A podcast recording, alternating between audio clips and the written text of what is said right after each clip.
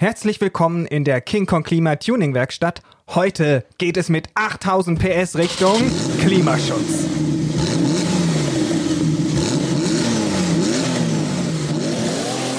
Es geht um Mobilität und natürlich reden wir auch über das Auto. Ja, gerade jetzt ein heißes Thema, ne? Ob SUVs okay sind oder verboten gehören. Soll aber keine Auto-Hater-Folge werden. Auf keinen Fall. Aber ähm, was ganz klar ist, das Auto ist ein Symbol, Total. ein Kulturgut. Es gibt eine Initiative bei der UNESCO, ähm, das Automobil als Kulturgut wirklich dann eben auch anerkennen zu lassen. Ich finde so ein paar alte Autos auch echt geil. So ein Chevy Impala 68, so ein Ford ja, Mustang. absolut, muss man ganz klar sagen. Ich habe mit 18 schon den Führerschein gehabt, du auch? Äh, nee, ich habe 19 oder sowas habe ich denn dann gemacht. Okay, ja, weil für uns, ich bin vom Dorf, also richtig, das hieß natürlich ganz, ganz, ganz zitterig warten auf den, auf den Führerschein. Ähm, mit 18 dann eigenes Auto auch gehabt. Und Nat- jedes Jahr ein neues Tape dann wahrscheinlich, auch um nicht durch den Sommer Jahr, zu cruisen. Aber natürlich geile Sampler gemacht. Ab ins Tape Deck, die Kassette rein, auf die Landstraße zum nächsten Konzert, im Tape Deck drin, die abstürzenden Brieftauben, ein Skinhead auf der Autobahn. Ich geb Gas, ich geb Gas.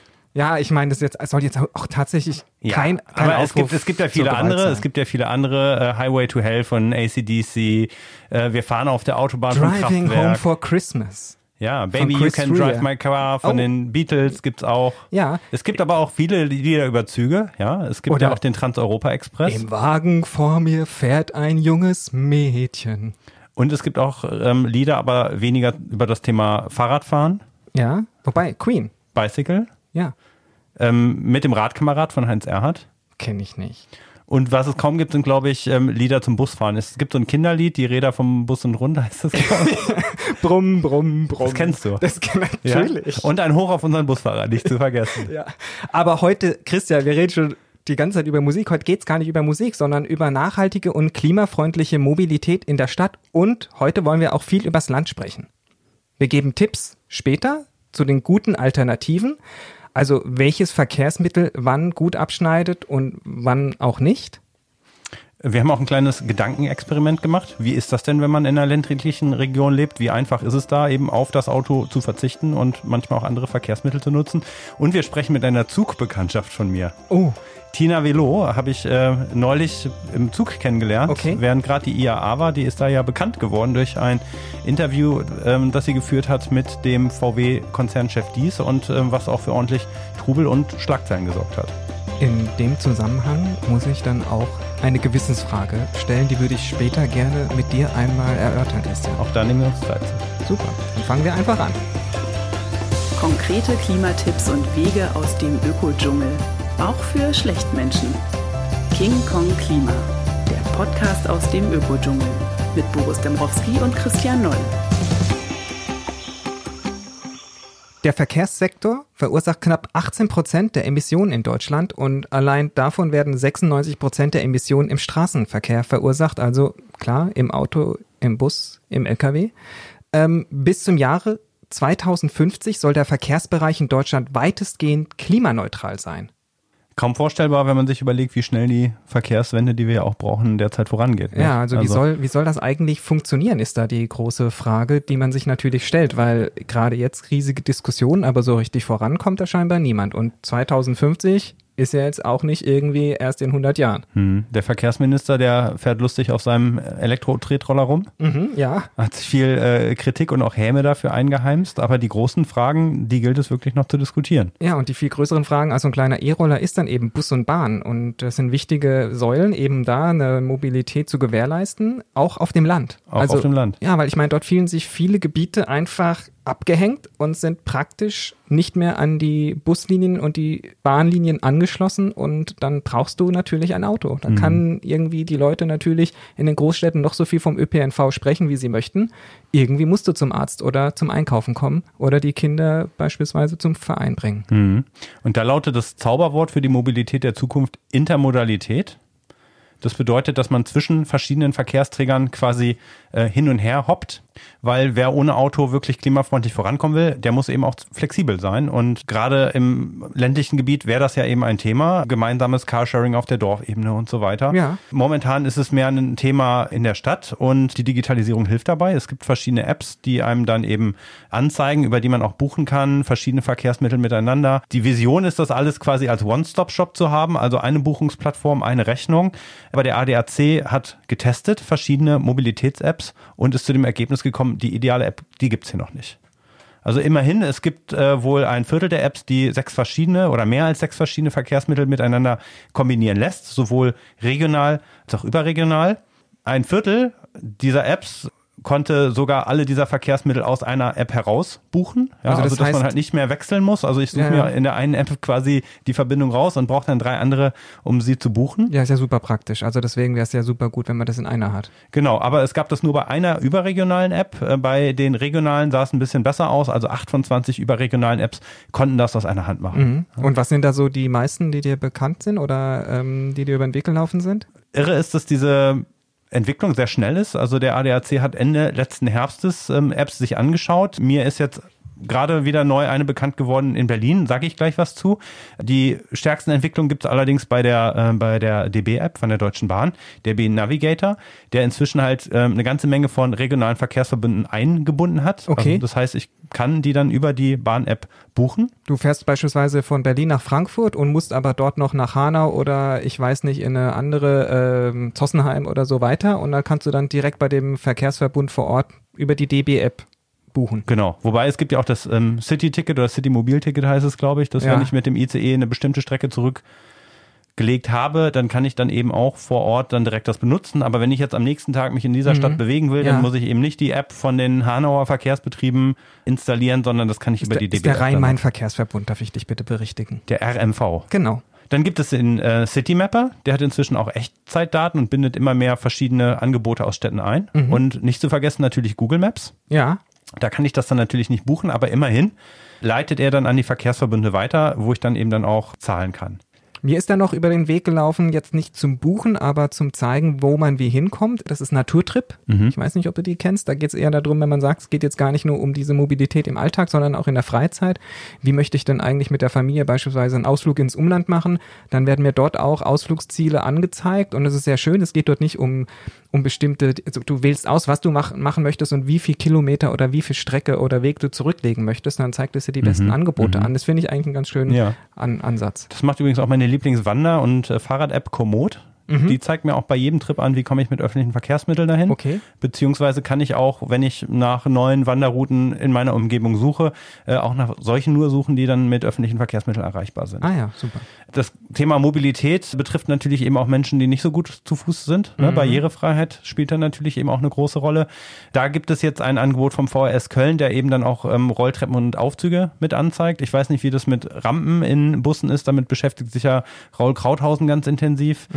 Das ist natürlich auch nochmal ein Thema, ähm, wo dann eben Menschen mit einer körperlichen Einschränkung dann auf andere Apps momentan noch zurückgreifen. Ne? Es gibt ja äh, die Wheelmap beispielsweise. Ja. Die zeigt mir an, in welche Orte ich als Mensch mit Rollstuhl eben auch komme. Aber nochmal ganz kurz zu, ja, jetzt muss man es fast wieder nennen, die, die, die klassischen Angebote. Da gibt es eine neuere Entwicklung auch in Berlin. Yelby.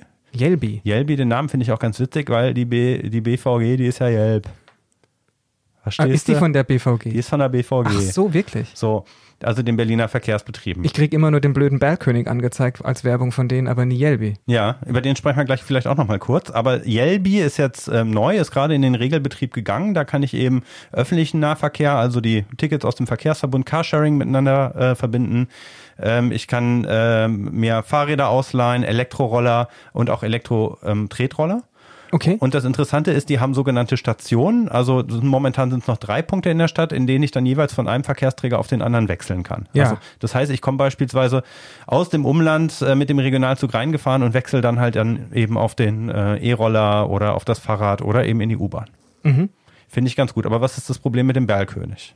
Na, Grundsätzlich, ähm, das sind Kleinbusse, die durch die Stadt fahren die ganze Zeit. Auf bestimmten Strecken. Ich glaube, die haben so einzelne Bezirke, die sie miteinander verbinden. Das sind dann eben Strecken, wo die ständig hin und her fahren. Das ist wie so ein, und du, du kannst dich dann dort einbuchen, du steigst dann mit ein. Das ist nicht wie so ein wirkliches Taxi. Mhm. Fahren, glaube ich, sogar noch mit Verbrennungsmotor. So ist es. Ähm, die haben halt nicht solche ähm, Vorteile wie die Taxifahrer, dass sie beispielsweise dann eben Standplätze haben, wo sie dann einfach auf ihren nächsten Kunden warten, mhm. sondern die müssen in Betrieb sein oder stellen sich dann einfach irgendwo hin, heimlich, ähm, um eben nicht aufzufliegen, weil sie eigentlich die ganze Zeit schwirren müssen. Und ich finde das einfach eine Riesenschweinerei. Also ich meine, ich bezahle ÖPNV in Berlin, ich nutze den und ich nutze den, weil ich eben eine nachhaltige Form der Mobilität in dieser Stadt auch unterstützen möchte.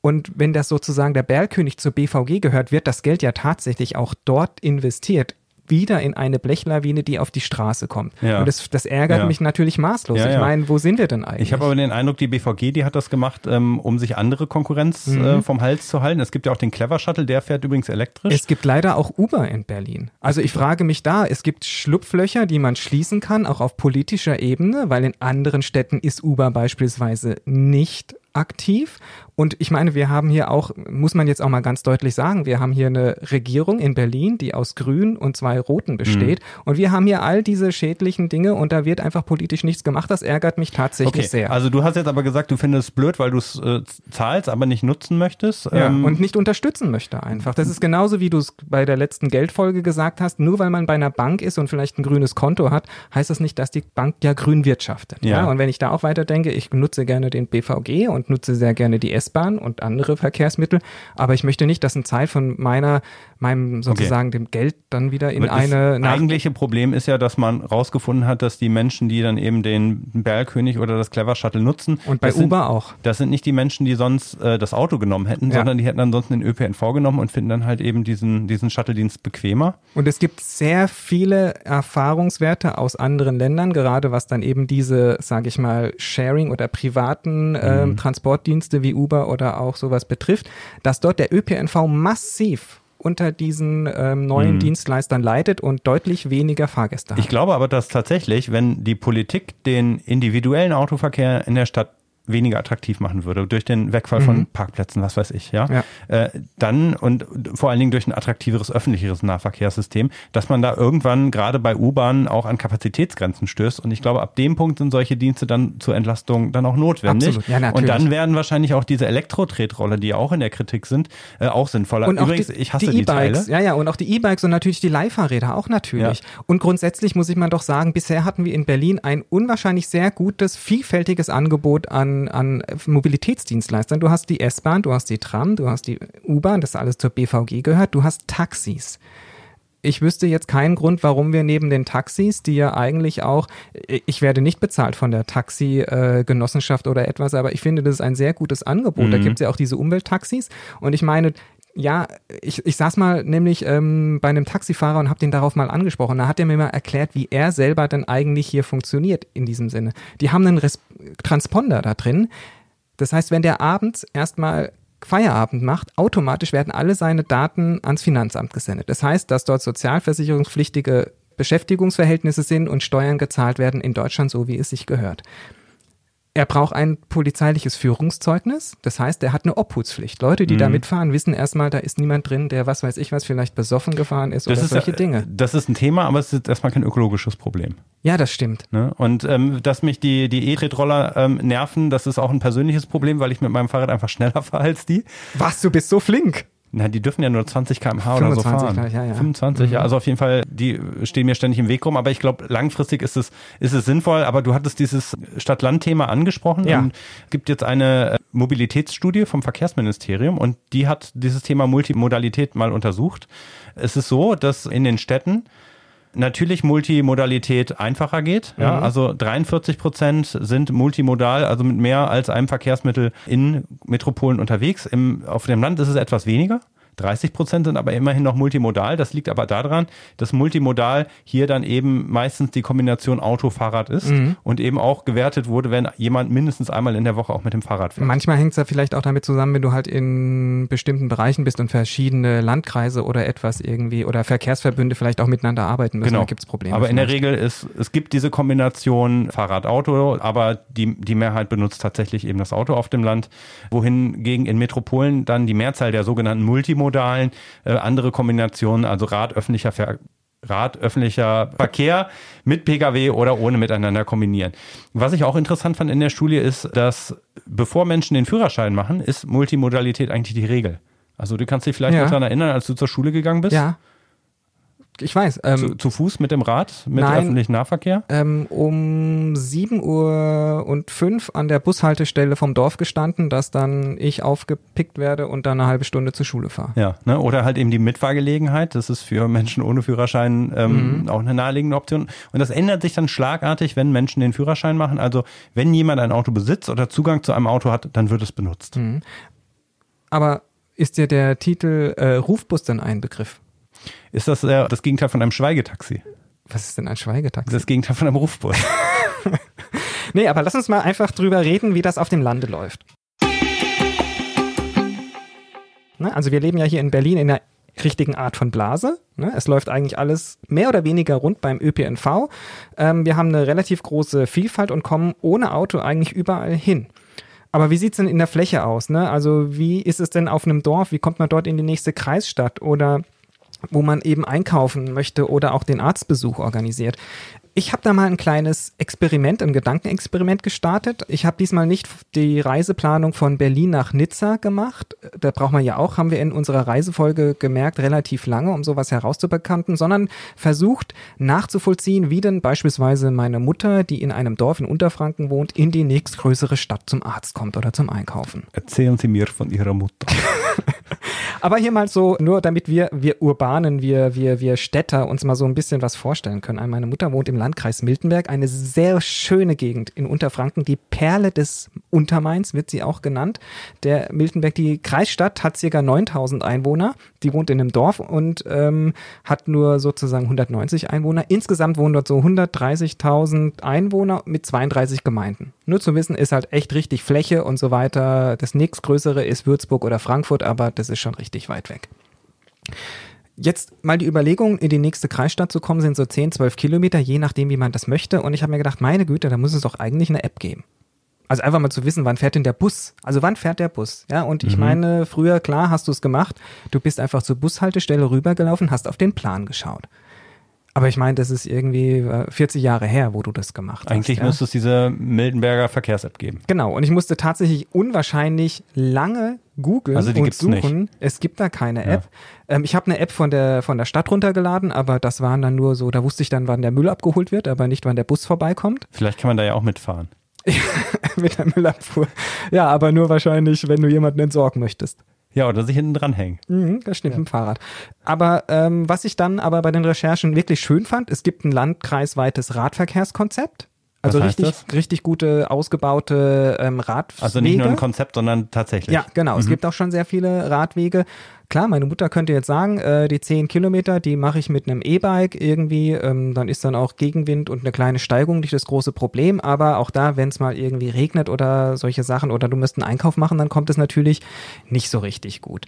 Es gibt angeblich ein dichtes Busangebot und ich habe dann irgendwann tatsächlich das PDF gefunden und beim PDF ist rausgekommen, dass da gar kein Bus fährt oder besser gesagt, er fährt nur dreimal am Tag und das in einer Reihenfolge von irgendwie zwischen 12 und 15 Uhr. Mhm. Also um Schüler zur Schule zu bringen, noch nicht mal. Wahrscheinlich kommt dann morgens der Schulbus vorbei, aber mit dem dürfte ich dann jetzt nicht mitfahren, weil der halt nur für die Schüler ist.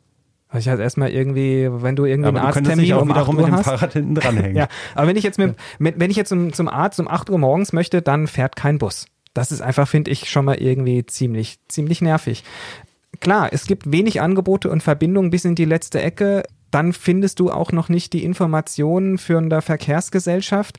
Und ich habe dann auch mal geschaut. Ich habe dann irgendwann mal eine Fahrplanauskunft gefunden. Das ist dann der www.bayern-fahrplan.de die Auskunft dort. Da konnte ich dann tatsächlich wirklich alles eingeben. Das wurde mir angezeigt, aber dann wurde mir nicht angezeigt, welcher Verkehrsgesellschaft und wie auch immer. Und dann wurde mir irgendwie auch noch dann tatsächlich so ein Hörer angezeigt irgendwie. Und der Hörer, glaube ich, heißt, du musst dann dort anrufen, dass sich dann jemand mitnimmt.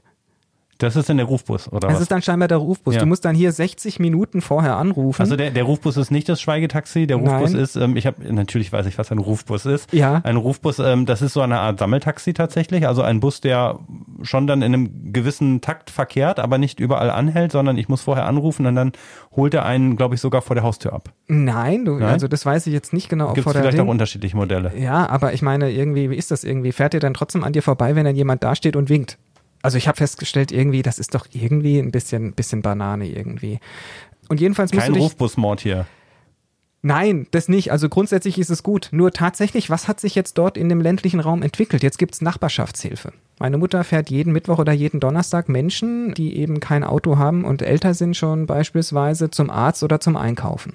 Weil es eben keinen Bus mehr gibt, niemand mehr weiß, wann man wohin kommt und du eigentlich vor Ort dann keine Möglichkeit hast, dich fortzubewegen. Und das finde ich eine super Sache, finde ich großartig. Natürlich bürgerliches Engagement ist wichtig, sagt man ja auch immer, sollten auch nicht immer uns auf, auf alle anderen verlassen, sondern auch selber uns gegenseitig helfen und unterstützen. Aber ich finde trotzdem, Mobilität sollte doch auch in der Fläche Daseinsvorsorge sein. Absolut. Ich erwarte nicht, dass da halbstündlich oder stündlich ein Bus fährt, sondern dass man sagt, morgens kommst du hin, mittags kommst du weg, abends kommst du Mhm. Aber nach Hause. würden die Leute das dann nutzen? Ne? Also ich hatte ja vorhin aus dieser Studie eben auch vorgelesen, wenn ich ein Auto habe, dann benutze ich das und benutze den Bus nicht. ja, Das ist ja genau der Punkt. Ja, Ja. Oder ein Dorf sagt, okay, wir schaffen jetzt ein gemeinsames Carsharing-Auto an. Ja. Derjenige, der ein Auto hat, der wird das doch bestimmt nicht benutzen. ja. Ich meine, das ist genau richtig, wie du es ansprichst. Auch dort in dem Dorf mittlerweile vor jedem Haus, was dort steht, stehen mindestens so viele Autos, wie auch über 18-Jährige dort wohnen. Ja. Und das ist natürlich auch klar, das wird dann immer mehr. Aber trotzdem ist es ja, wie fängst du da an? Na, Natürlich muss dann Umdenken passieren. Für diejenigen, die beruflich unterwegs sind, natürlich könnt, könnte man auch da sich Fahrgemeinschaften bilden. Und tatsächlich, wenn ich nicht berufstätig bin, brauche ich in der Zeit eigentlich ein Auto. Aber ich meine, das sind ja trotzdem auch auf dem Lande, finde ich, berechtigte Fragen. Aber das Land hat andere Vorteile.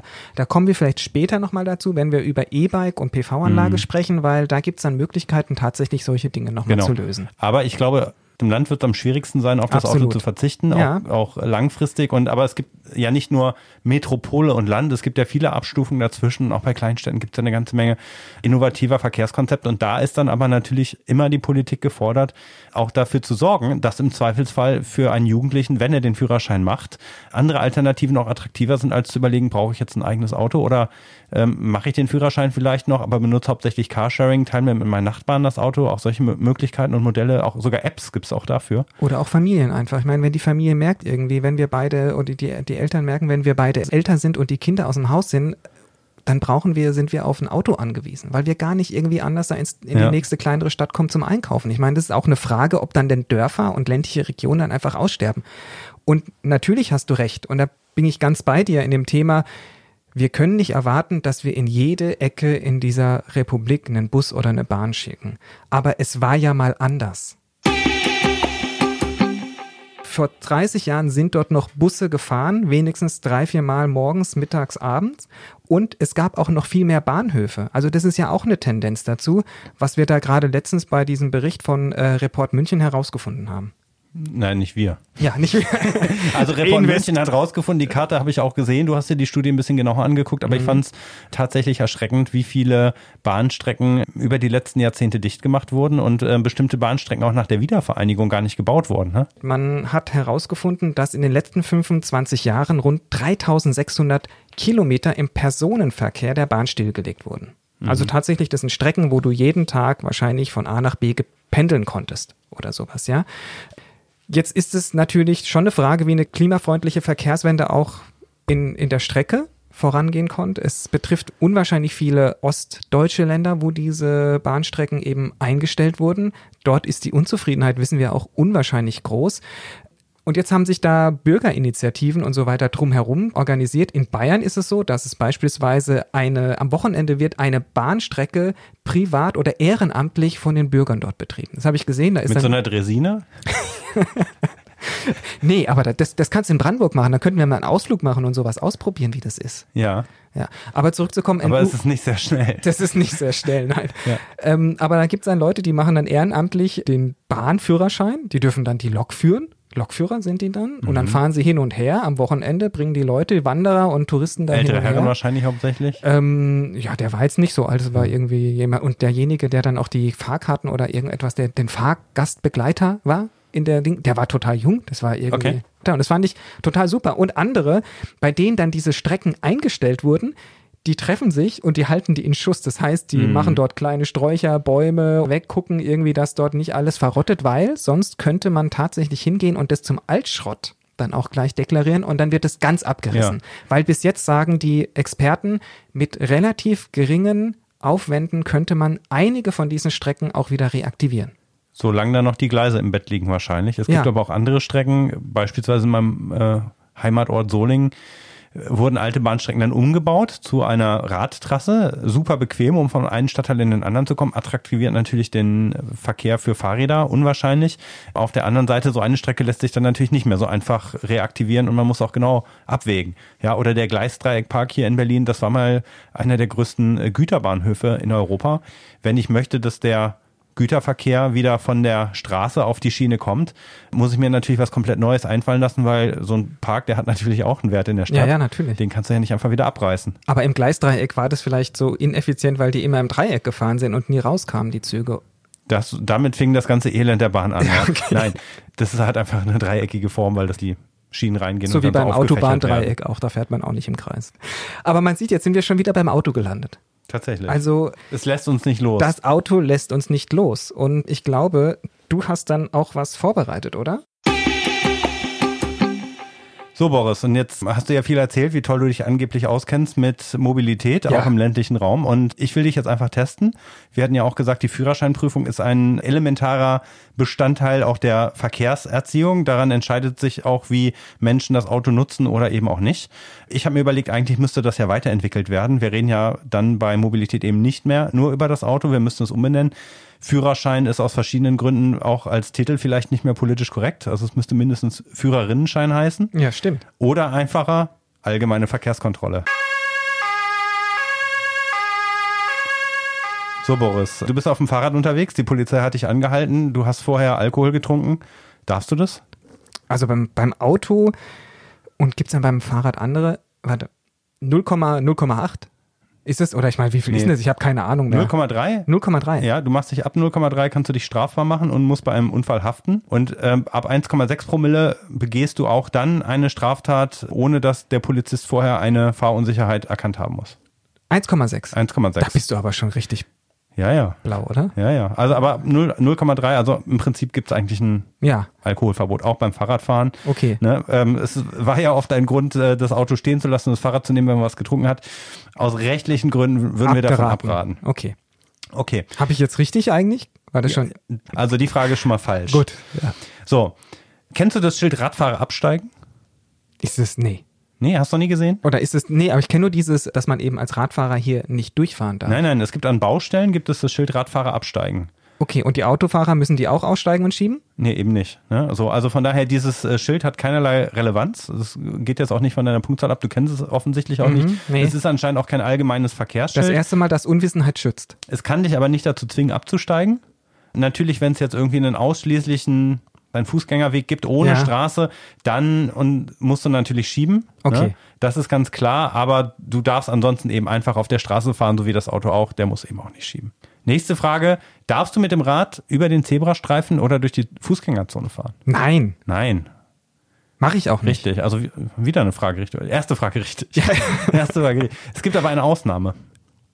Rollern. Rollern. Ja, also Was wenn du dich mit denn? einem Fuß quasi auf die Pedale stellst und mit dem anderen abtrittst. Ist es nicht sowas wie früher Frauen noch, als sie Röcke tragen mussten, Fahrrad gefahren sind? Aufgestiegen sind auf jeden Fall. Ne? Also ja. man, man rollert und dann schwingt man das andere Bein drüber. Okay, Ähm, also rollern darfst du, aber auch hier nur in Schrittgeschwindigkeit, aber das ist eine Ausnahme. Das Okay. darfst du tun. gut. Dann gibt es in der Führerscheinprüfung tatsächlich Fragen, die sich mit Umweltschutz befassen. Ich würde dir jetzt mal eine stellen und mal gucken, wie gut du dich dran erinnern kannst. Ja. Gab es in der Form, gab es die, glaube ich, auch schon. Also als eine. Führerscheinauffrischung. Eine Auffrischung. Was muss regelmäßig gewartet werden, um zu hohen Kraftstoffverbrauch und übermäßigen Schadstoffausstoß zu vermeiden? A. Vergaser oder Einspritzanlage, B. Zündanlage oder C. Motorfilter. Es können mehrere Antworten richtig sein. Vergaser oder Einspritzanlage, Zündanlage oder der Motorfilter. Motorfilter, weil der vielleicht was mit Luft hat. Und wenn wenig Luft kommt, dann mehr Verbrauch? Ich bin kein Autoexperte, ich kann dir nur sagen, was im Katalog die richtige Antwort ist, Vergaser oder Einspritzanlage. Okay. Und die Zündanlage. Ich kenne alles nicht. Ja. Also vermutlich hast du das, als du ein Auto besessen hast, auch noch nie warten lassen. Nee, ich habe immer den Ölwechsel selber gemacht teilweise. Ja, das ist aber dann nur der Ölfilter. Ja, ja. ja. Also beispielsweise auch das ganze Thema Reifendruck kontrollieren. Ja, wie oft macht man das Mhm. tatsächlich als Autofahrer? Ich mache es nur als Ja, Fahrradfahrer. und es hat erheblichen Einfluss auf den, auf den Kraftstoffverbrauch. Mhm. Ja, jetzt habe ich eine Frage für dich. Da habe ich mir eine Antwortoption dazu überlegt. Und zwar musst du mir jetzt sagen, welche der Antworten keine Antwort auf die folgende offizielle Prüfungsfrage ist. Keine Antwort. Keine Antwort. Was kann dazu beitragen, Kraftstoff zu sparen und die Umweltbelastung zu verringern? So, welche der nächsten vier Optionen ist keine richtige Option oder keine vorhandene Option? A, durch vorausschauende Fahrweise zu einem gleichmäßigen Verkehrsfluss beizutragen. Das ist richtig. B, schon beim Kauf eines Kraftfahrzeugs auf den Kraftstoffverbrauch zu achten. Natürlich auch richtig. C, nach Möglichkeit öffentliche Verkehrsmittel benutzen, mit dem Fahrrad fahren oder zu Fuß gehen. Und D, regelmäßig den Reifendruck kontrollieren. D ist auch richtig, aber C, wir reden ja darüber, dass wir ein Auto haben. Warum, warum sollte dann die Fahrradprüfung über Fahrer, also, also die Autoprüfung über Fahrräder? Ja. Also da hat anscheinend die Autolobby nicht äh, richtig Aufgepasst? aufgepasst. Ja, äh, die Antwort D ist zwar sachlich richtig, aber in dieser Frage keine Antwortoption mit dem Reifendruck. Das gibt es in anderen Fragen. Was ist denn Aber sachlich diese- richtig, aber nicht? Bitte? Nein, sie, sie taucht nicht in dieser Frage Ja, auf, die okay. Option. Krass. Und ähm, tatsächlich wird in der Führerscheinprüfung auch nahegelegt, öffentliche Verkehrsmittel zu nutzen. Und Wahnsinn. übrigens äh, gibt es Zusatzfragen, wo auch äh, Park-and-Ride-Parkplätze und Fahrgemeinschaften erwähnt werden. Schön fand ich auch die Frage, wozu führt Power Sound im Auto? Weißt du, was Power Power Sound. Sound ist? Ja, das ist wahrscheinlich, wenn du halt so eine geile Soundanlage und so einen Subwoofer hinten drin hast oder ja, so. Aber es ist irgendwie ein geiles 80er-Jahre-Wort, Ja. oder? Ja. Okay, ähm, ich würde dir jetzt eine freie Antwortmöglichkeit Okay. lassen. Wozu Ja. führt das? Außer, dass es Spaß macht. Coolness-Faktor. Das Ja. heißt, alle drehen sich um und gucken, was für ein cooler Typ vorbeikommt. Ja, es ist eine Umweltfrage. War eine Umweltfrage. Ist es, braucht man mehr Strom, weil halt natürlich die Soundanlage unwahrscheinlich und dadurch wird die Lichtanlage mehr beansprucht, die mehr Spritverbrauch? Ja, das wird da interessanterweise nicht adressiert. Als Ah. Umweltschutz gilt natürlich auch Lärmschutz. Ah, das heißt, ja. das heißt, die Rehe erschrecken sich, wenn ich durch den Wald fahre. Naja, und du belästigst auch eben deine Mitmenschen. Okay. Ne? Zwei Bahnfragen. Mhm. Wie findest du genau heraus, wo genau der Wagen hält, für den du einen Sitzplatz reserviert hast? Also, ich als erfahrener Bahnfahrer weiß, dass ich auf meine Reservierung schaue oder auch in der App schaue, je nachdem, wo mein Wagen ist und mein Sitzplatz. Dann bin ich am Gleis am Bahnhof und schaue, wo dieser Wagen Standsanzeiger ist. Wagenreinigungsanzeiger heißt er, glaube ich. Wagen, ja, Wagen 3 und so. Ja. Oh, Wenn es keine umgekehrte Wagenreihenfolge Genau, das ist es. Und dann sehe ich, dass der in A, B, C, D, E, F, G ist und Genau. dann kann ich dorthin gehen und dann bin ich ungefähr in der Ja. richtigen Ja. Ecke. Ich finde es Richtig, alles richtig, alles Ey. richtig, genau. Wir, wir brauchen auch noch so einen äh, Applaus-Sound das nächste Mal. Auf jeden Fall. In der App findet man es nicht ganz so einfach. Da ist dann, wenn man sich eine Verbindung anzeigen lässt, so ein kleines Symbol ABC, da kann man draufdrücken und dann in den Zug reinzoomen und seinen Wagen und seinen Sitzplatz Da, da gibt es auch aussuchen. mittlerweile eine Anzeige, wie viele Leute angeblich mit dir mitfahren wollen. Ja, ich finde aus meinen eigenen Erfahrungen, die funktioniert nicht sehr gut. Also ich Mhm, ja. hatte Kommt welche da noch. stand drin, der Zug Kommt ist noch. leer und das dann wird war's noch intelligent. Du weißt ja, künstliche Intelligenz wird ganz Okay, aber du bist offensichtlich ein Bahnprofi. Ja, Was darfst du niemals vergessen? A, deine Bahncard, B, deine Fahrkarte oder C, dein Handy? ja, Bahncard und äh, was war? B? Fahrkarte? Ja, Fahrcard und Bahncard brauche ich auf jeden Fall beides. Ja, es sei denn, du hast dein Handy dabei, Stimmt, weil ja. du alles in der App hast. Du kannst ja auch die Bahncard anzeigen lassen inzwischen. Oh, also Ja. ich habe erstens ständig diese Info bei meiner Bahn-App, dass ich immer meine Bahncard aktualisieren soll, obwohl sie aktuell ist. Okay. Ständig. Okay, äh, gut, dann habe ich noch, noch eine schöne Frage, die habe ich mir selber ausgedacht. Ähm, was geht für dich gar nicht? Ja, hier gibt es kein falsch oder richtig, hier geht es um persönliche Neigungen. Okay. Schienenersatzverkehr auf der S2, C-fließender Verkehr auf der A2, regelloser Verkehr auf der PS2 oder wilder Verkehr auf dem K2. Also, äh, Schienenersatzverkehr auf der S2 ist mir wurscht. Ich fahre immer hier runter mit dem Fahrrad. Also, das ist die S-Bahn-Linie 2 hier in Berlin. Ich fahre ja eh immer Fahrrad. Auf der A2, ich weiß gar nicht, wo die ist, ist mir jetzt erstmal auch wurscht. Dann nehme ich, ich, ich nehme wilden Verkehr Auf dem K2, okay. Ja. ja, ist auch gefährlich. Übrigens auf dem Mount Everest, selbst da gibt es schon inzwischen Verkehrsstaus, Ja. weil der so beliebt ist. Okay, Boris, ich würde sagen, ich lass dich mal. Ich weiß gar nicht. bestanden. Hatte ich was richtig? Doch, ja. Ja, ne? Ja. Ja, Du hast super. bestanden. Cool. Gut. Aber wenn du mal wieder in die Verlegenheit kommen solltest, Auto zu fahren, du weißt jetzt, was du regelmäßig kontrollieren musst. Sag's nochmal. Ähm, den äh, Wasserstand. Ja, okay. Bist durchgefallen. Vergaser oder Einspritzanlage und Zündanlage. Okay. Und den Reifendruck nicht vergessen. Siehst du mal, schon die ersten Tipps für unsere Hörer da draußen. Gut, ne? Ja. Und wir sind immer noch beim Auto. Warum denn? Warum denn? Christian, es sollte jetzt auch mal, ich meine, jetzt waren wir wieder super flapsig. Ich finde, es wir, muss, wir müssen, müssen auch mal ernst werden. Du hast doch gar kein Auto. Ja, aber ähm, mich, mich plagt seit mehreren Achso, ich Tagen. dachte schon, es geht jetzt um andere Menschen, der, der unsanierte Pendler. Nee, mi- mich Nein. plagt seit mehreren Tagen mein Gewissen. Ich würde gerne mit dir eine Gewissensfrage Ja. durchspielen oder erörtern. Das ist ganz wichtig. Weil ich meine, weil wir hatten schon mal drüber, der Klimapapst, den gibt's leider noch nicht, der mir Absolution erteilen kann. Aber vielleicht kannst du's oder so. Oder vielleicht kommen wir zu einer guten. Nee, Dann guten trag doch erstmal deinen Fall vor Okay. und dann, dann werde ich entscheiden. Also, du weißt ja, dass wir eine kleine Sommerresidenz hier in Brandenburg haben. Die ist so circa 100 Kilometer von Berlin Das entfernt. Chateau Dembrowski. Und in der Zeit, so von April bis Oktober, sind wir da immer unterwegs. An den Wochenenden, Ferien verbringen wir dort viel Zeit. Und bisher sind wir meistens mit dem Zug hingefahren oder haben auch Carsharing-Angebote Mhm. genutzt, je nachdem, wie lange wir blieben, vielleicht irgendwie über Nacht oder auch nur mal irgendwie einen Ausflug. Oder haben auch mal für Ferien, wie wir dort verbracht haben, einfach einen Mietwagen genommen. Mit Kindern ist dann immer auch mal besser, einen Ausflug zu machen. Beides eigentlich beschissen. Ist richtig beschissen. Also mit dem Zug, da steckst du ständig irgendwie mit 500 Leuten drin, ähm, richtige Dramen, die sich da Mhm. abspielen, weil äh, Kinder dann irgendwie eine Dreiviertelstunde mit 50 Leuten im Waggon stehen müssen und hin und her geschunkelt werden. Auf dem Rückweg dann tatsächlich Fahrradfahrer nicht mehr in den Zug reinkommen und mit ihren Kindern irgendwo in Brandenburg rumstehen. Habe ich auch schon erlebt und Leute, die auch richtig aggressiv dann werden. Na klar. Und tatsächlich scheint die Bahn da ein relativ kurzes Gedächtnis zu haben, weil das ist ein Thema, das schon lange bekannt ist und jedes Jahr trotzdem immer wieder sie überrascht sind ab April. Genau wie da, der Winter und der Sommer. Ja, genau, dass da mehr Leute irgendwie unterwegs sind.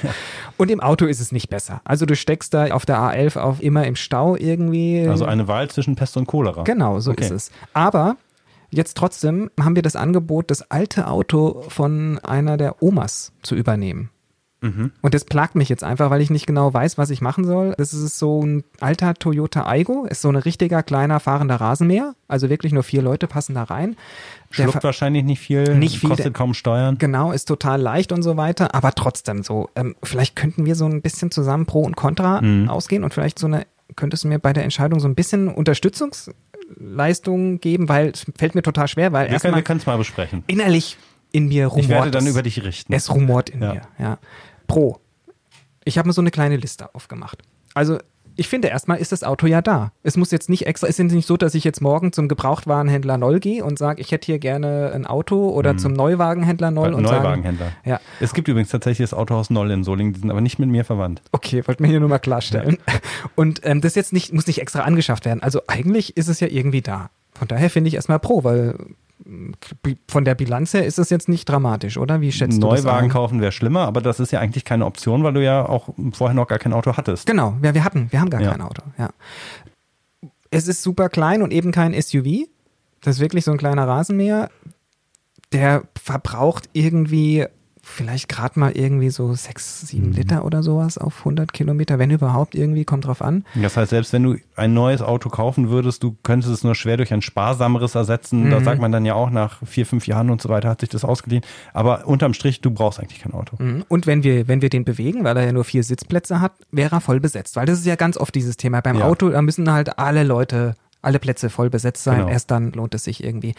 Und ähm, wir haben es jetzt mal ausgerechnet, dass wir, ähm, ist jetzt kein Pro oder Contra, sondern ich habe mal ausgerechnet, so in diesem Jahr haben wir ungefähr so 1000 Euro gebraucht an, an, an Fahrtkosten um, und, und so ein bisschen so mehr mobil. Also im- für Bahn und Carsharing dann. Genau, Ja. insgesamt. Mhm. Aber ist auch nicht viel. Also wenn du so siehst, ist Geld natürlich, aber ich meine, ähm, wenn du ein Auto halt eigentlich sonst kaufst und dann auch noch unterhältst, ist es halt eigentlich viel, viel teurer. Mhm.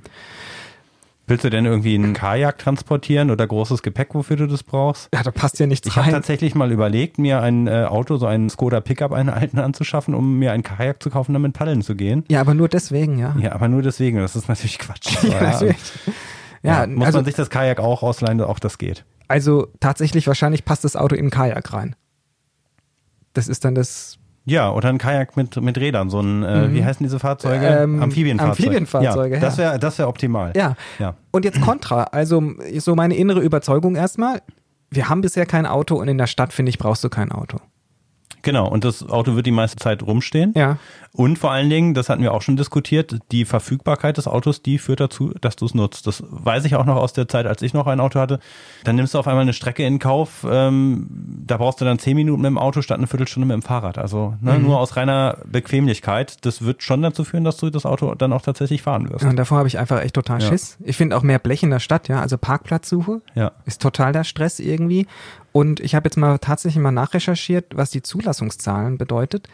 Wie viel, wie viel Einwohner haben wir jetzt in Berlin? Weißt du das jetzt Was auswendig? zwischen drei und vier Millionen oder sind es inzwischen mehr? Und was meinst du, wie viele Autos sind hier in Berlin zugelassen?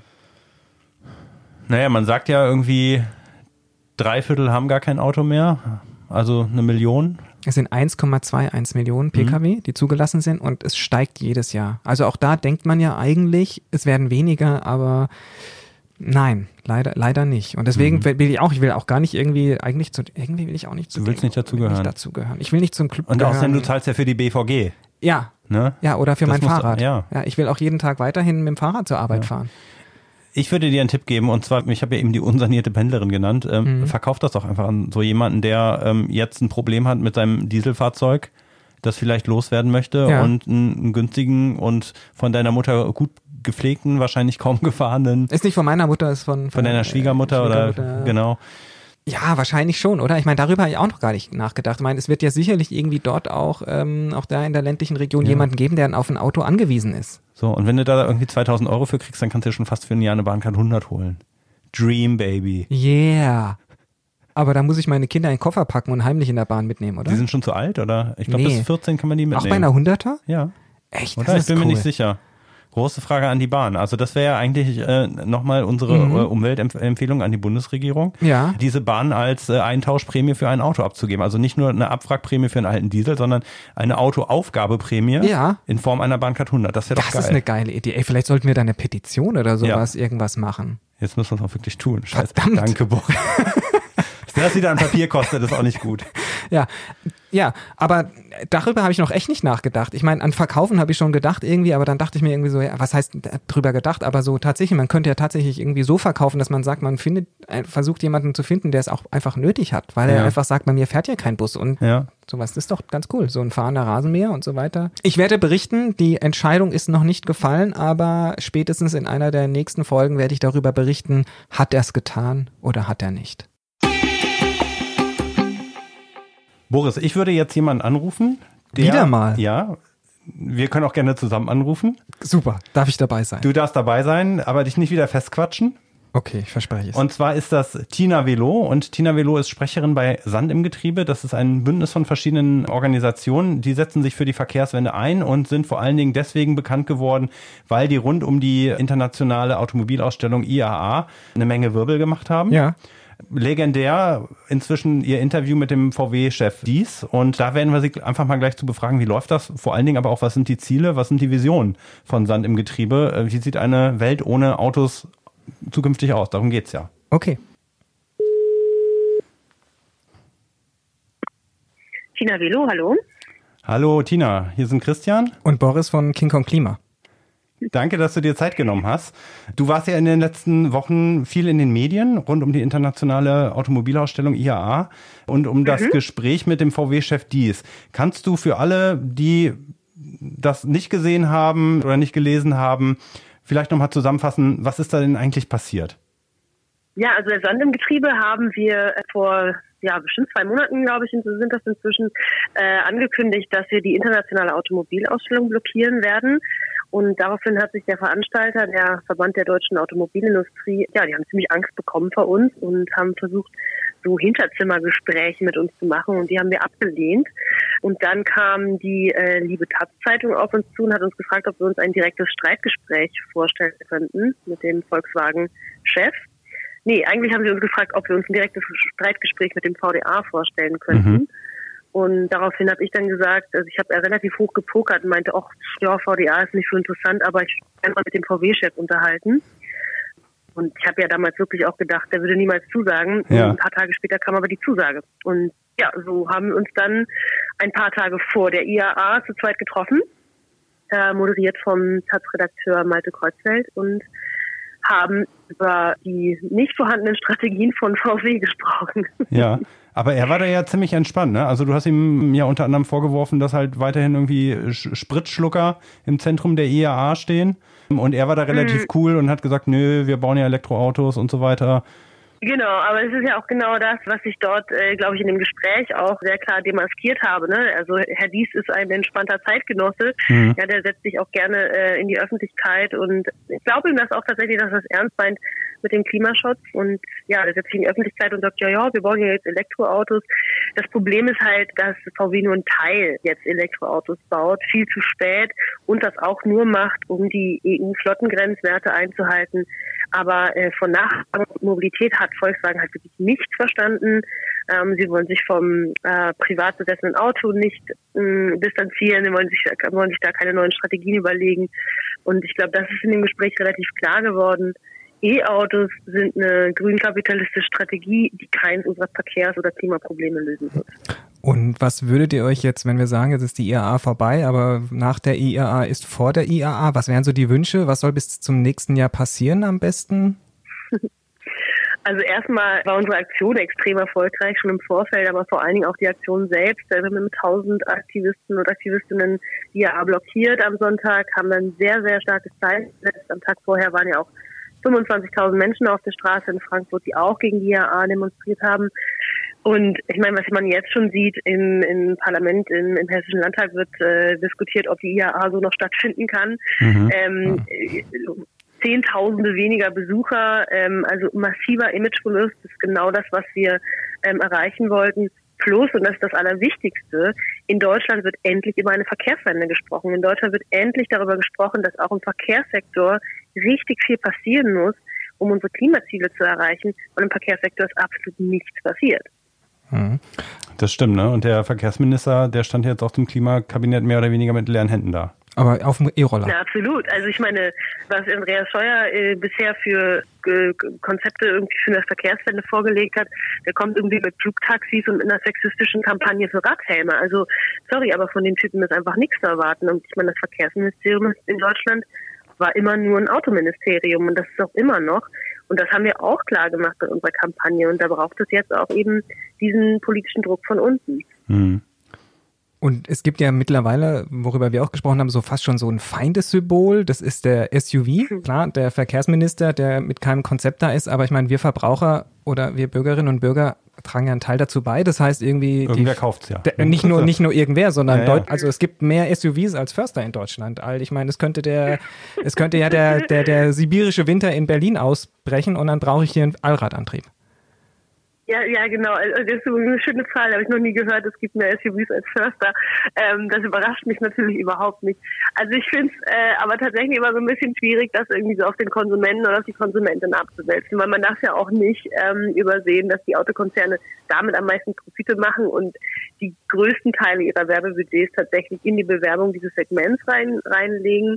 Und dann darf man auch diesen den Effekt nicht vergessen, den es hat, wenn immer mehr Leute SUVs fahren, dann fühlen sich alle anderen VerkehrsteilnehmerInnen unsicherer mhm. und haben auch das Bedürfnis oder den Wunsch, ein SUV zu fahren, um sich wieder sicher zu fühlen. Das ist so ein bisschen wie in den USA, wo alle Leute sich äh, unsicher fühlen, weil alle Leute Waffen haben und sich eben auch eine Waffe zulegen, weil sie Angst vor den Waffen der anderen haben. Also mhm. es ist ein bisschen, das ist so ein, so ein, so ein ja, wie so ein ähm, sich selbst verstärkender Effekt. Und ich glaube, also die SUVs sind für mich, das sage ich immer so ein bisschen die Spitze eines Krankenverkehrs, also die Spitze des Eisbergs eines Krankenverkehrssystems. Hm. Nur die SUVs abzuschaffen, ist, ist sicherlich äh, ein Anfang, Aber wir müssen ja eigentlich darüber reden, wie wir vor allen Dingen in Ballungszentren, also in Städten, ähm, ganz autofrei werden, wie wir davon wegkommen, von dieser Abhängigkeit vom Auto, sich von A Mhm. nach B nur noch mit dem Auto bewegen zu können. Ja, aber wenn jetzt äh, die Leute stattdessen Tesla-SUVs oder ähm, Wasserstoff-SUVs kaufen würden, dann wäre das in Ordnung aus ökologischer Ähm, Sicht? aus meiner Sicht überhaupt nicht. Also weil, ähm, nochmal, E-Autos sind einfach alles andere als ökologisch. Auf dem Papier zählen die als CO2-frei. Das sind sie aber nicht. Die sind halt nur lokal ähm, CO2-frei. Die verbrauchen extrem viel, vor allen Dingen, wenn sie zwei Tonnen oder zweieinhalb Tonnen wiegen, wie so ein, so ein, so ein Tesla, verbrauchen extrem viel Ressourcen bei der Herstellung. Mhm. Und auch unser Strom in Deutschland, das wird alles andere als CO2-neutral hergestellt. Ja, also wir haben immer noch 40 Prozent Kohleenergie. Ja, du bist jetzt wegen der ganzen Sache persönlich natürlich sehr, sehr aufgebracht. Die Szene radikalisiert sich. Ich habe auf der Webseite gesehen, da gibt's eine Gruppe bei euch, die nennt sich TKKG, Turbo Klima Kampfgruppe. Ja, ihr sagt, ihr blockiert die IAA. Da ist natürlich die Frage, wie, wie, weit, wie weit geht ihr da? Wie muss man sich das vorstellen? Ich habe ja vor zwei Wochen ging durch die Presse, in Berlin wurde irgendwie ein Anschlag auf das S-Bahn-System verübt. Da haben sich Sympathisanten von Fridays for Futures zu bekannt. Glaube ich nicht, ne? Aber die Frage ist ja, wie, wie weit geht ihr und grenzt ihr euch vielleicht dann eben auch von von sehr militanten Teilen dieser Bewegung ab. Du meinst von den fünf Freunden, die noch viel militanter sind Ja. als TKKG. Und Hanni und Nanni, wenn die erst kommen. Ja. ja.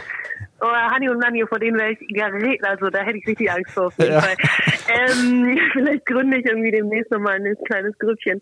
Nee, also, äh, also ernst gemeinte Antwort, also wir stehen schon sehr klar für eine Aktionsform des zivilen Ungehorsams. Wir sagen, ähm, wir müssen kleinere Gesetze übertreten in unseren Aktionsformen, um auf die Dramatik der Probleme hinzuweisen. Und wie die IAA-Aktion wiederholt gezeigt hat, funktioniert das auch sehr, sehr gut, ja. Hm. Wie sieht Was das aus? Ihr, total ihr habt euch da von den Eingang gesetzt, damit keiner rein konnte? Oder ähm, Genau, Ja. genau. Wir haben vor allen Dingen zwei sehr zentrale Eingänge blockiert, ganz bewusst den Eingang von der S-Bahn nicht blockiert. Also die Leute kamen durchaus rein und raus an den Ja. Tag, mussten teilweise einfach längere Wege in Kauf nehmen, eben damit ähm, den Ablauf der Messe schon klar gestört.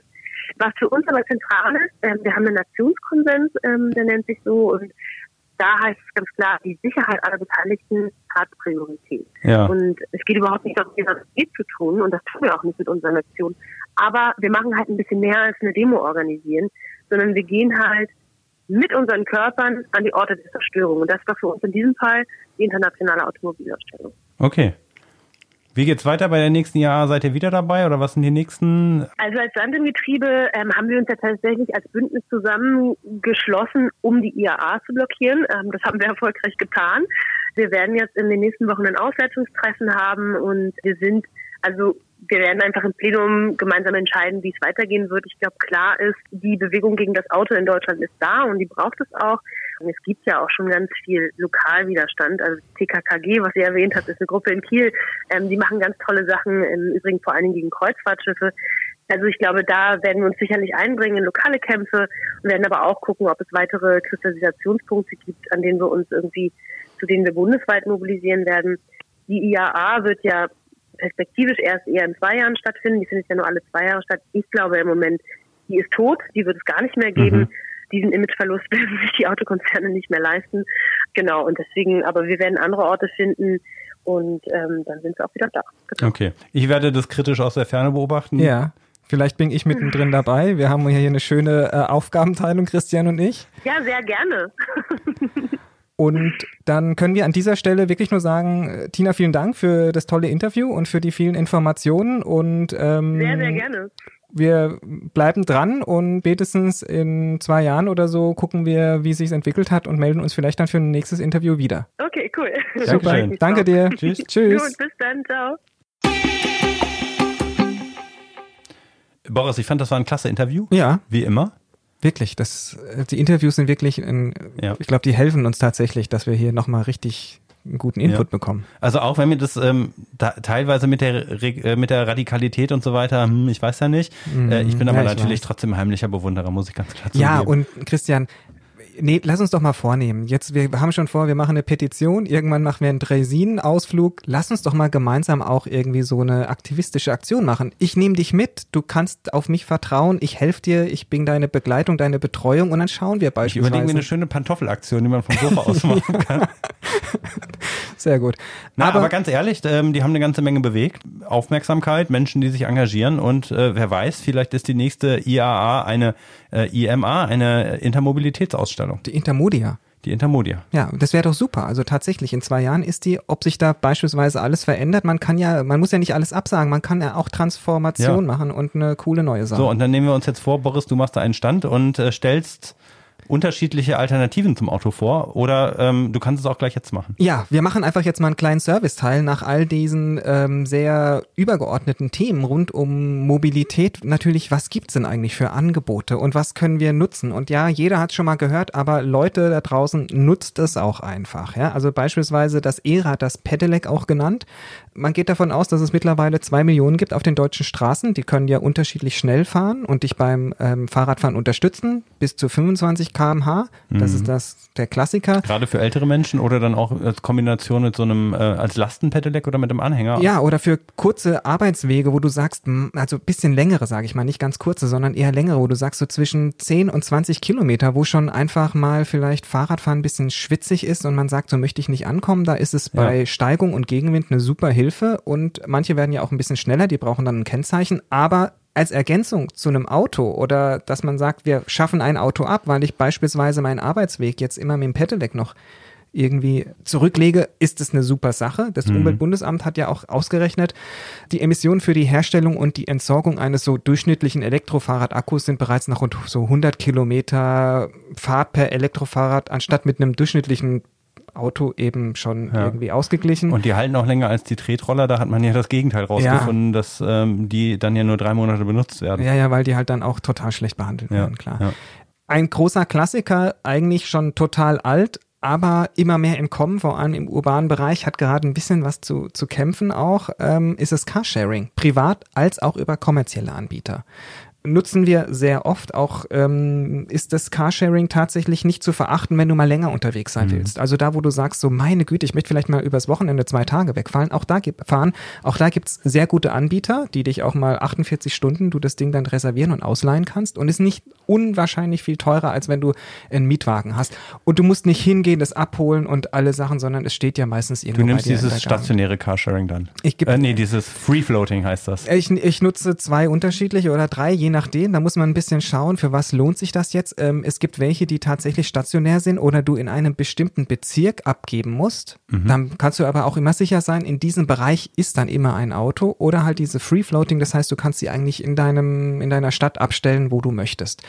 Nutze ich beide, ähm, ist, ist tatsächlich sehr bequem und, und lohnt sich. Äh, man sagt auch, ähm, gerade in der Stadt schafft das Auto ab. Du musst einfach unwahrscheinlich viele Kilometer schruppen, dass sich so ein Ja. Auto überhaupt lohnt. Und man sagt so, sind es weniger als 5000 oder auch mal 10.000 Kilometer, das sind unterschiedliche Berechnungen von ähm, Stiftung Warntest oder dem Bundesverband Carsharing, dann ist Carsharing einfach deutlich besser auch von den Kosten. Nicht nur Ich vom habe übrigens gemerkt, ich benutze äh, eigentlich inzwischen nur noch das stationäre Carsharing von der Bahn. Ähm, ich war auch mal bei so einem Free-Floating-Anbieter, die haben mich rausgeschmissen, weil ich Mhm. so wenig benutzt habe. Aber auch bei dem stationären Carsharing merkt man, wie selten man ein Auto überhaupt wirklich braucht, in einer Großstadt zumindest. Und wenn du halt Privatanbieter bist, ist es auch nicht schlecht, wenn du sagst, ich möchte mein Auto behalten, vielleicht ist es schon so alt, meine Güte, jetzt lasse ich das noch drei, vier Jahre da. Kannst du auch bei verschiedenen Anbietern privat anbieten. Das heißt, bei deinem Nachbarn könntest du dir dann über die App auch das Auto ausleihen, über so ein Carsharing, so ein privates In Carsharing. inklusive. Wackeldackel. Ja, beispielsweise. Oder hinten diese Klorolle, die dann so eine Überdeckung hat. Das fehlt beim Carsharing Ja. übrigens nicht. Das, Ja. Nicht zu verachten, das wissen alle, brauchen wir gar nicht viel sprechen, ist der öffentliche Personennahverkehr, Busse und Bahnen, geht auch auf dem Land zum Teil. Wir haben gesagt, es gibt sehr viele Schwierigkeiten. Unser Appell ist ja einfach nochmal, wir müssen es nutzen, auch dann wird politisch eben wahrscheinlich was passieren. Hm, was du vergessen Richtung. hast, ist übrigens das Bike-Sharing. Da kann man sich übrigens inzwischen auch immer mehr E-Bikes ausleihen. Stimmt, ja. Ne, das benutze ich relativ häufig, wenn ich mal unterwegs bin und eben nicht mit meinem eigenen Fahrrad da bin. Äh, diese Bike-App der Deutschen Bahn kann man auch in vielen anderen großen Städten benutzen. Es gibt auch einen Anbieter, der heißt äh, Donkey Bike, der auch in Kopenhagen, in ähm, niederländischen Städten und so weiter funktioniert. Also auch das gibt's immer mehr. Ähm, und die von eDonkey, die vermieten übrigens jetzt gerade im Testbetrieb sogar Fahrradanhänger. Okay. Das heißt, ich kann mit meinem Fahrrad mir einen Anhänger holen, damit dann, was weiß ich, zum Baumarkt fahren und mir meinen Krempel holen. Oder auch die Baumärkte selber, die verleihen kostenlos Lastenfahrräder. Genau, das habe ich jetzt auch schon gesehen. Das Habe ich ist auch schon gemacht. Ja, also ich, das habe ich auch schon genutzt, weil das echt super ist. Ansonsten immer tatsächlich habe ich einen Kinderfahrradanhänger dran gemacht und da kriegst du das Zeug zwar irgendwie rein, aber eigentlich nicht Und super. dann ist es voll mit Erde. ja, nicht ja. so super verkehrssicher, wenn du mal Ja. irgendwie eine längere ähm, Schiene oder sowas nimmst. Und wir müssen tatsächlich drüber reden. Jetzt sind wir sehr viel im urbanen Bereich. Wir haben drüber gesprochen. Auf dem Land ist es schwierig. Da wirst du das Auto brauchen. Aber auch innerhalb des Autos gibt es eben Alternativen. Ja, das ist einmal das E-Auto, ja, das Elektroauto. Das fährt mit Strom statt Benzin, Diesel oder Gas. Ja klar, ob es jetzt wirklich klimafreundlich ist, da gibt es sehr viele Diskussionen darum. Es schneidet schon besser ab. Du musst halt es relativ viel nutzen und am besten nutzt du dann eben Strom aus erneuerbaren Energien und nicht irgendwo aus einem Kohlekraftwerk. Eine total gute Möglichkeit ist gerade, wenn du irgendwie ein Eigenheim hast und hast eh eine PV-Anlage, also eine Solaranlage auf dem Dach, rüste dir die so um, dass du da auch dein E-Auto mit Strom versorgen kannst. Dann, dann tankst du tatsächlich die, den eigenen Strom von der Sonne. Ja. Ich habe mich mit einem Freund unterhalten, der hat sich einen Tesla gekauft. Mhm. Äh, auch über dieses ganze Thema, was wir in einer Sendung ja hatten, äh, Reisen mit dem Auto. Und da habe ich dann gesagt, ja, man kommt mit dem E-Auto gar nicht so weit. Er hat mich eines Besseren belehrt, äh, weil der Tesla an sich in seinem Navigationssystem kannst du die Strecke auch so planen, dass du dann Schnellladestationen anfährst. Ähm, das geht wohl relativ schnell dann auch mit dem Aufladen und somit kannst du dann auch in den Urlaub fahren. Auch das geht inzwischen wohl ganz gut. Ah, okay. Ja, das ist ja nicht schlecht. Schöne Grüße. Ja. Dann den Hybrid. Ja, das ist dieser, ähm, diese Mischung, ein Hybrid, wie man eben, wie der Name schon sagt, aus Verbrennungs- und Elektromotor, die zusammenarbeiten. Ist dann immer so, wenn es im Stadtverkehr ist oder wenn es äh, relativ langsam ist, dann schaltet der Hybrid auf Strom. Mhm. Und wenn es dann sozusagen mehr Leistung braucht, schaltet er dann eben auf Verbrennungsmotor. Und so kann man tatsächlich ausgleichen, weil nämlich diese Batterie, die dann für diesen Stromverbrauch genutzt wird, wird während der Zeit, wo du mehr Leistung hast, weil du über Land fährst oder auf der Autobahn bist, eben geladen. Und Beim, in der beim Stadt Bremsen lädt er auf. Ne? Genau, beim Bremsen und, und, und Anfahren und ähm, das ist eben tatsächlich äh, eine sehr gute Möglichkeit, da einfach effizienter unterwegs zu sein. Ja. Holt euch nicht diese dicken Schlitten, weil natürlich alles, was schwerer ist, muss natürlich bewegt werden und kostet dann Energie. Also ich meine, auch ein SUV, der irgendwie zwei Tonnen schwer ist, der verbraucht auch unwahrscheinlich viel Energie und Strom dann eben, um sein ganzes Gewicht vorwärts zu bewegen. Ja, zu mir hat jetzt aber auch der Erste gesagt, also wir kennen ja diesen Begriff Flugscham. Mhm. Äh, der hat gesagt, er schämt sich für sein SUV. Also er möchte den jetzt auch bald loswerden. Echt? Den fährt dann wahrscheinlich jemand anders weiter. Ja, ja. Ähm, Ja, aber- der ist in der Welt, aber zumindest wenn er sich ein neues Auto kauft, dann wird es wohl kein SUV mehr Ja. sein. Worüber wir auch wenig gesprochen haben bisher, weil es wir jetzt, da geht es ja eher vielleicht um längere Reisen oder sowas, ähm, ist eher bekannt sozusagen tatsächlich für Verreisen ist, sind die Fernlinienbusse, die es ja jetzt seit 2013, ähm, seit dieser sogenannten Marktliberalisierung gibt, ähm, sind ja erstmal wie die Pilze aus der Erde geschossen. Mittlerweile gab es eine Konsolidierung. Es gibt nicht mehr ganz so viele Anbieter. Ja. Flixbus ist, glaube ich, der bekannteste. Ich weiß nicht, ob noch die deutsche Es gibt, glaube ich, noch den Intercity-Bus von der Bahn. ja, sowas in der Richtung. Die verbinden mit einem ziemlich gut ausgebauten Netz die einzelnen Metropolen miteinander und können gerade hier ein Gewinn sein, weil sie auch mal nicht immer eine Konkurrenz, auch natürlich eine Konkurrenz, aber nicht immer eine Konkurrenz zur Bahn sind, weil sie auch mal andere Metropolen oder andere Städte Mhm. miteinander verbinden. Das heißt, du kannst es koppeln. Du fährst von hier nach Frankfurt und in Frankfurt nimmst du dann den Bus beispielsweise, um nach, keine Ahnung, Ja. weiter runter. Und da ist Karlsruhe Deutschland zu aber tatsächlich noch ein Entwicklungsland. Also wenn ich ähm, jetzt im Urlaub war in, äh, in Kroatien, in, in den Balkanländern, da hat eigentlich jede Kleinstadt einen richtigen Busbahnhof und da kommt man echt gut im Halbstundentakt voran. Mhm, das stimmt, ja. Ja, die, klar, die haben eine schlechtere Bahnanbindung dann teilweise, aber da ist Fernlinienbusfahren wirklich noch angesagt. Und äh, ich muss auch ehrlich sagen, auch diese Busse, die du in Deutschland erwähnt hattest, ähm, ich bin mit einem bis nach Innsbruck gefahren über Nacht. Ähm, Ich fand das sogar bequem. Ja? Das ist doch cool. So. Das wären jetzt mal die ganzen Mobilitätsangebote, die wir einmal noch mal kurz durchgegangen sind, worauf man achten sollte. Christian, jetzt sind wir eigentlich auch schon. Wir haben selbst die drei Sine genannt. ja, wir sind am Ende der Sendung an, angekommen. Wie, wie, wie fandst du es heute? Also ich fand am besten den Sound am Ich fand mich Anfang. total interessant. Ich fand den, den, den Sound ganz gut. Wir hatten verschiedene. Wollen wir nochmal hören Ja, den bitte. Sound? Okay, Ja, ich- also ja. los geht's.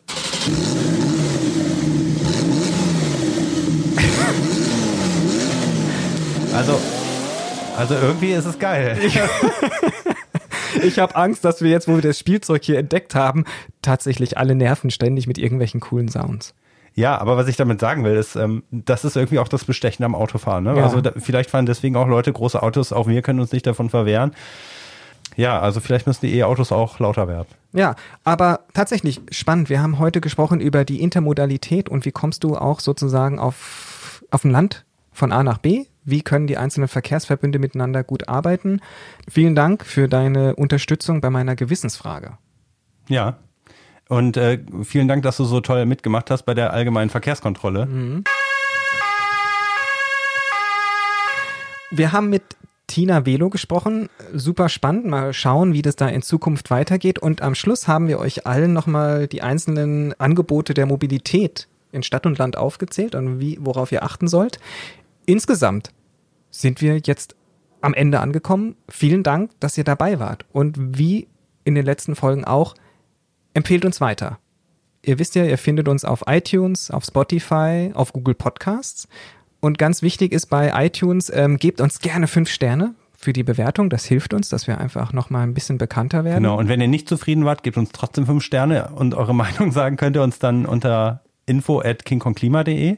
Ähm, ich glaube, gerade das Thema Mobilität, darüber scheiden sich die Geister. Ich wette mal, den einen waren wir jetzt irgendwie zu grün unterwegs und zu autokritisch, den anderen nicht autokritisch genug. Sagt uns gerne eure Meinung und ähm, dann machen wir da gerne auch nochmal eine Aufnahme dazu und äh, diskutieren das. Und ihr findet ganz viele Informationen von heute auch dann auf der Webseite unter www.kingkonglima.de. Ist ein bisschen tricky. Ihr seht dann immer den Player und da ist ein kleiner Button mit einem i in dem Player. Wenn ihr den anklickt, macht sich unten ein Blog-Eintrag auf und da findet ihr dann die ganzen Links und die weiterführenden Infos und auch nochmal ganz viele Dinge, die ihr nachlesen könnt, wenn ihr sagen wolltet, wie war das denn eigentlich nochmal mit dem E-Auto?